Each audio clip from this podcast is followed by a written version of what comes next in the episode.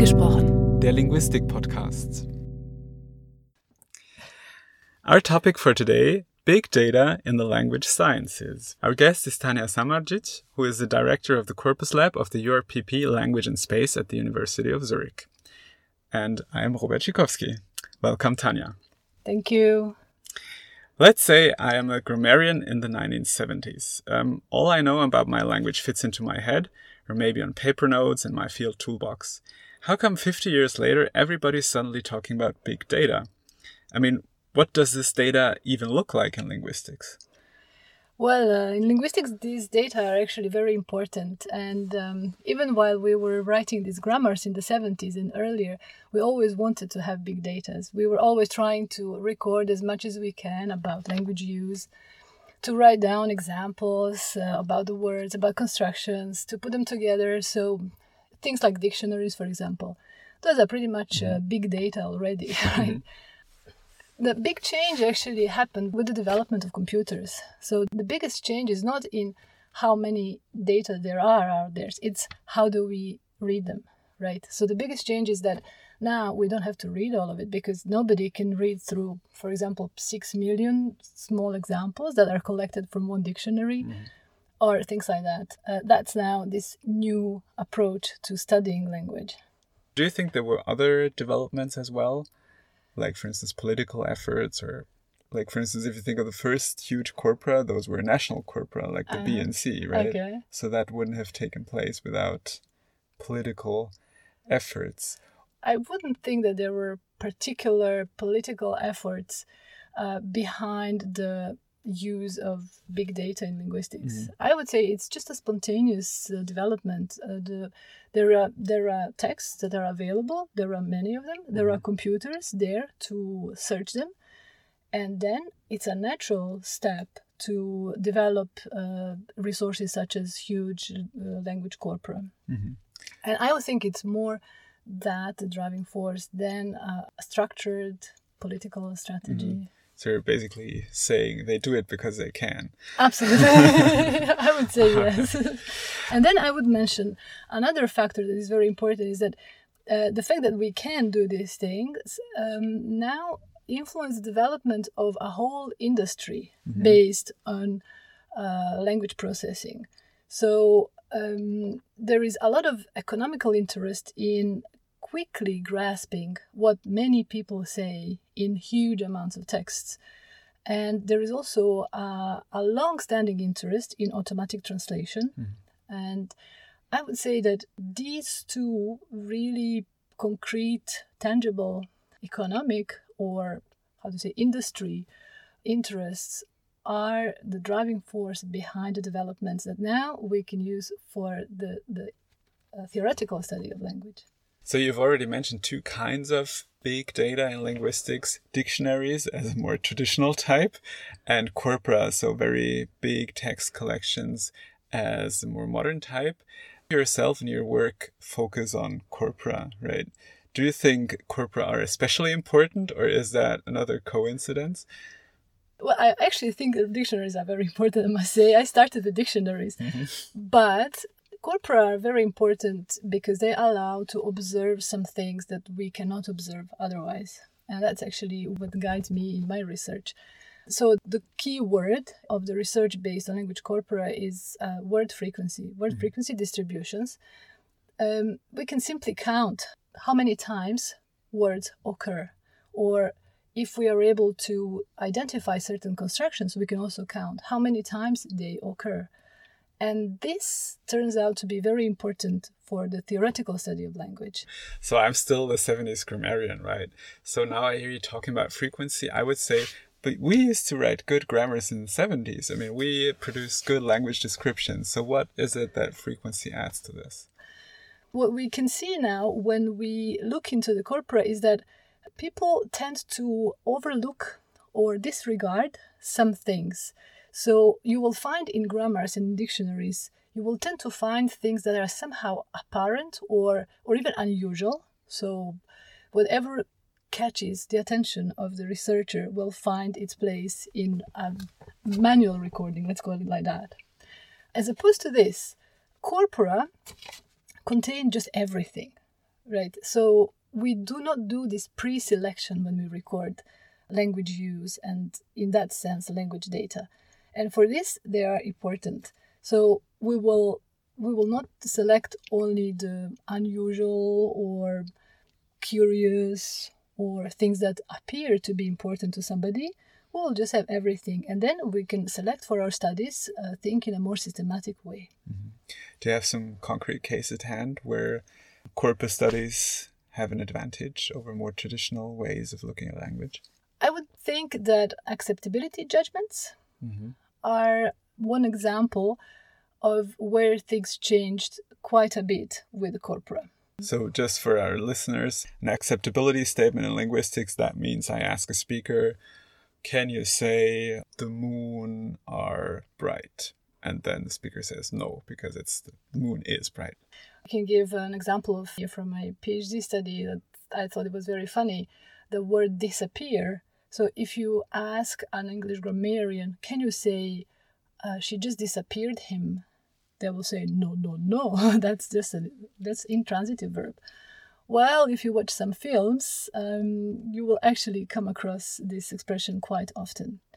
And this example illustrates uh, pretty much a typical situation when it comes to the acceptability judgments. There are many phenomena that we can judge as not acceptable or marginal, and that then we find in normal language use. It actually, corpora help us find such examples and not depend on a partial perception of what is grammatical and what is not grammatical. Mm. One thing I could imagine varies a lot is size, right? What is actually big? What does big mean in linguistics? Well, I would say that big is anything that a single person could not study on their own during their whole lifetime, for example. Nice definition. I would say that I can give some examples of studies that would qualify as big data studies. Recently, a study of a colleague of ours appeared uh, in uh, Proceedings of American Academy of Sciences, where they studied over 6,000 languages. So small samples, but from 6,000 languages. I would say that's big. So, me, for example, in my thesis, I studied corpora of over one million and a half syntactically annotated sentences in English and German, together with a lot of data from 20 languages from different databases. So when you combine all these things together, that creates big data. And the crucial um, criterion for distinguishing what's big is what's not big is the fact that I would never be able to analyze these things without computers. So you're saying it's big if you can't deal with it alone, right? But then how do you collect such data sets? That's exactly uh, the point. These data sets are collected, I would say, since years now in a traditional way. So linguists went to different places of the world, recorded the data, collected whatever they could about how the language is used. In addition to that, we can now collect text data or corpora automatically from the internet because now everything is digital. So even books that are published, everything that is uh, produced in, in the written domain is digital. These digital recordings can now be stored automatically and processed automatically or semi automatically. And this now represents a new source of the data. Everybody collects the data any way they can and then the main methodological advantage is that this data can be analyzed automatically. Mm-hmm. So, doesn't that mean there is a big divide between languages? Because you say everything is digital. I have to object here. because, in fact, most of the languages of the world are not available in digital format yet, right? Nothing is available for most of the world's languages. So, now, if it's easiest to create large corpora based on the web, based on written resources that are available. Isn't that a disadvantage for small languages that are not represented on the web? Right, so I just performed the same mistake uh, that I criticized before. I neglected one part of the situation. and uh, it's true, I, coming from uh, field research yourself, you know better how it works for some languages what we can do for those languages that are still not digital and what people do it is just go and record them so now there are initiatives in uh, world associations where people develop methods and easy to use tools, let's call it like that, to uh, stimulate recordings of of different varieties and languages. So the idea is that for those languages for which we don't have grammars or written materials, the idea is that we record uh, the use um, of these languages and then we set up a processing pipeline that will lead from the initial recordings to fully processed, digital, annotated corpora ready to be used in uh, theoretical studies. Mm. Um, let's get back to the simple case for a moment. So you already mentioned that in the case where you can't harvest the data automatically, it's it's a long and tedious process, right? Um, what about the simple case? So let's say we wanted to compile a corpus of, um, say, French from the internet. Then do we just collect texts and then once we have several million words, that's it? Or what other steps are involved? Normally, I would say that before collecting all the data and corpora, one has to think about the what happens after it with this data. So I would say that first thing to think about is these days really is if you're trying to collect a data source, do you want to be the only one to use this source?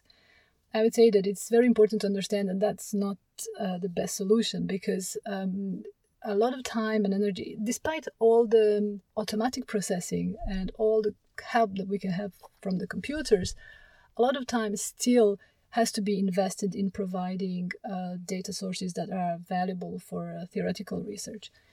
Now, before investing this time, one really has to understand that it is not invested well this time if these resources cannot be used mm-hmm.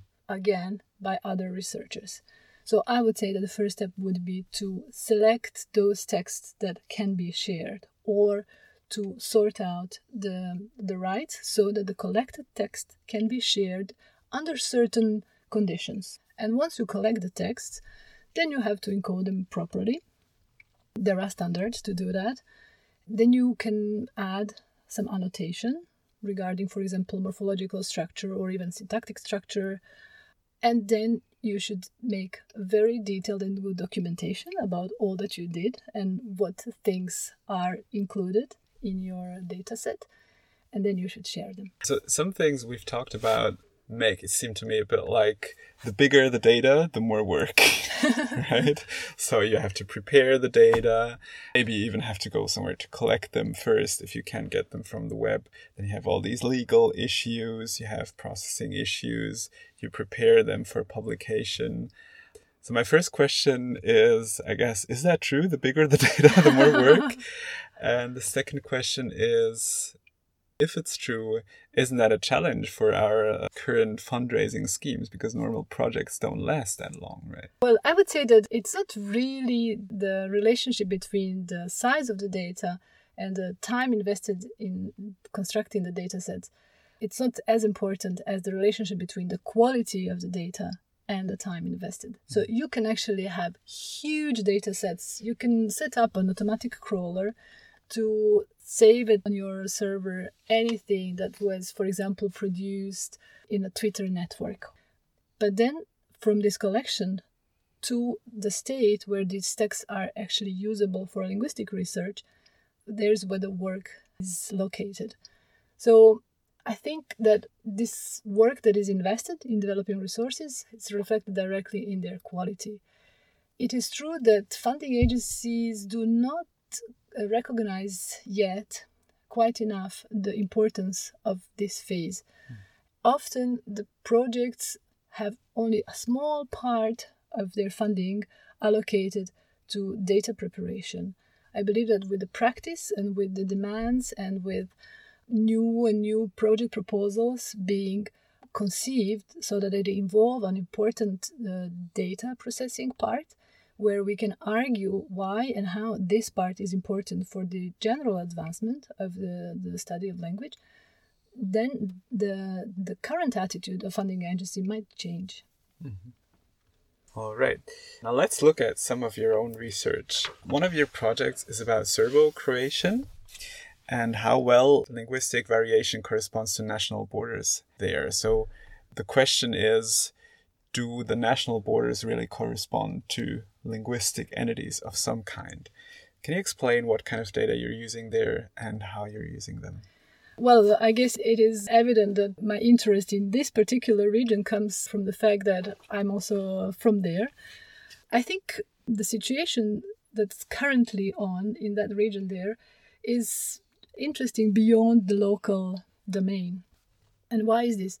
It's because after the war in the 90s, um, a language which served as a common standard on the territory of uh, former Yugoslavia now is split into at least four entities. And I believe that this situation is rather famous and everybody has heard something about it. The situation is, of course, very complex and involves many different factors. Now we can take a look at a new source of data and try to find some empirical evidence for the ongoing debate. Mm. So you have people that claim, oh, Serbian and Croatian, they are the same language. You have people who say Serbian is one language and Croatian is the other language, and they are very different. So the arguments that these people use are not empirical. They usually cite a handful of examples where things are different or the same. And we believe that this is not enough to conclude anything about the status between the two variants. So, what we try to do is we collect the language use from the um, social network Twitter. Mm-hmm. So they allow a collection of a certain number of tweets that are produced, for which you have the geotags, so you know where they're produced. You cannot be certain whether the person comes from the region where they produced this tweet, but there are statistical techniques to eliminate this unwanted mm-hmm. variation mm-hmm. and to focus on the variation that is linguistically important. Mm. And so what we try to see is as just simply how different features are spread. So we, we're not going to make claims, oh, Serb says this and Croats say that. We're just going to look at it. Mm-hmm. Do you already have some results? Right. so we have we have collected uh, quite some millions of tweets already, and uh, we analyzed only two uh, features, and we can see that there are some borders. They do not really follow exactly the administrative borders. It is more the distinction for the moment it is more the distinction east west much less north south. And there is a peculiar example of montenegro that it's a small uh, state that also came out of former yugoslavia where two main dialects are spoken. So we would expect these borders between the dialects to be reflected in the way how twitter is used but actually, Montenegro turns out to be the only really administrative unit because depending on what feature analyze, mm-hmm. it goes uh, either to the west or to the east of the distribution, but the border never crosses mm-hmm. the, the, the, administrative borders. It kind of follows the administrative borders. Mm. But this is just preliminary results. We really have to analyze many more features and mm-hmm. to see how things are on all the borders. That's another really nice case for traditional elicitation versus corpora, right? Because if you ask somebody, are those two languages? Then if she's Croatian, she will say, well, of course, Croatian is a language. And uh, if he's Serbian, he will say Serbian is a language and they're very different. So um, nice, yeah. Um, another current project of yours is about the automatic morphological analysis of corpora, which sounds quite complicated. Can you maybe first explain what that is? That is this work that's invested in order to make texts valuable linguistic resources. Mm-hmm. Because this is analysis that allows us to spot uh, morphological categories within words and then count how many times they appear and in what conditions, right? So, for example, let's say I wanted to find all plurals in a German corpus. And plurals can look quite different in German, right? Bäume, Klöster, Kinder, Tage, they're all different.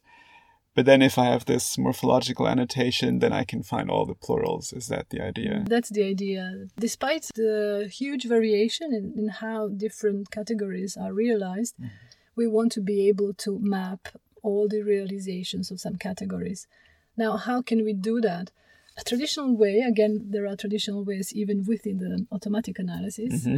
A traditional way would be to write a set of rules and say, well, if I see this string, that's a plural, or if I see that string, that's a singular, and so on. Mm-hmm. Uh, we do not do things that way. What we try to do is we try to um, mark a certain number of examples, relatively small compared to big data, with the categories that we are interested in. And then we try to run uh, machine learning, general machine learning algorithms that are able to learn the mappings between the word strings and the categories assigned to them, or even the word substrings, which is even better, and the categories that are assigned to these substrings. So that's the general um, idea how this works. Mm-hmm.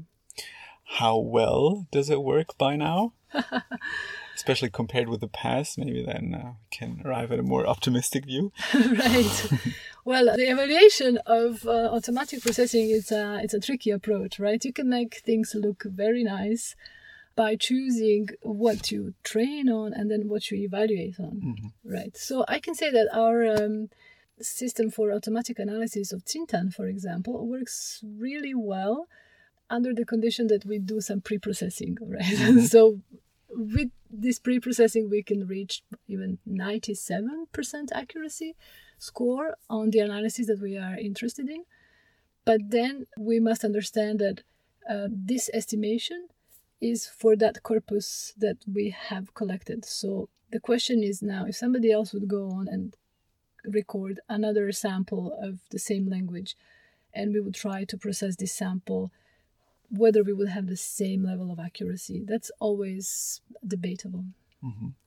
um, what do you th- what do you think? How will the field develop if you compare it with other areas within automatic um, processing? Do you think it will rapidly improve slowly go up or do you think maybe there is no room for improvement at all I think there is a lot of room of, for improvement because I think that this analysis that I call um, automatic uh, language processing for linguistic research, I think it's a little bit neglected in the field of automatic uh, analysis of language in general, mm. or let's say call it natural language processing. So there is this field that is called natural language processing that is really expanding and that attracts a lot of research, a lot of funds, and uh, there is something new that comes out in this area every day practically. Um, what is interesting for us is that not much of this has been tested or tried in the settings that are interesting for the study of language, hmm. right? So I really believe that there is a lot of room for importing these, let's say, practical or commercial approaches that are somehow confirmed into the field of uh, studying language. So let's assume we managed to improve these methods. Let's assume I have a huge corpus, big linguistic data, and I analyze it completely using automatic morphological analysis. And now I know all the plurals but now the system suddenly tells me that Müller is a plural because it looks like Klöster, right? So that brings me to the question how can I actually be sure that these huge data sets analyzed by automatic means are analyzed well? Well, that's the question again of the evaluation of the automatic analysis that always comes up. Because whenever you perform an automatic analysis, you really need to uh, have an idea of how well it does. So, so when we talk about the evaluation, we talk about an estimation. So we cannot really go through all the examples that we processed automatically and check manually whether they are good or not, because in that case we would have just done them manually, and we wouldn't need automatic evaluation. So what we normally do is we try to sample from the analyzed data sets and check what we have good basis to believe is a good representative sample of the analysis. And then we want to see how well we perform in general. There are standard measures that compare the automatic analysis with manual analysis or the automatic analysis with our idea how things should be analyzed. So we just measure the overlap. And if the overlap is good enough, we can say it's fine. So now the question is what is good enough? so that really depends on the task. So for, morphological processing, we would say that even if you ask two people to annotate the same words, they will not agree 100%, right? So even people will interpret differently certain instances of certain words. The agreement would be around 97, 98% when, when it comes to easy cases, right? So then you can say if your automatic method agrees with any manual annotation at the same level, that's fine in mm. general. But then another step needs to be taken uh, that is to see whether you do not have some unwanted pattern or unwanted bias in your data. So you want to make sure that there are no some systematic errors that would lead your conclusion to a wrong direction. You don't have to get them all right. You just need to make sure that the errors are not some systematic pattern. That's a nice end, I think. Thank you, Tanja. Thank you.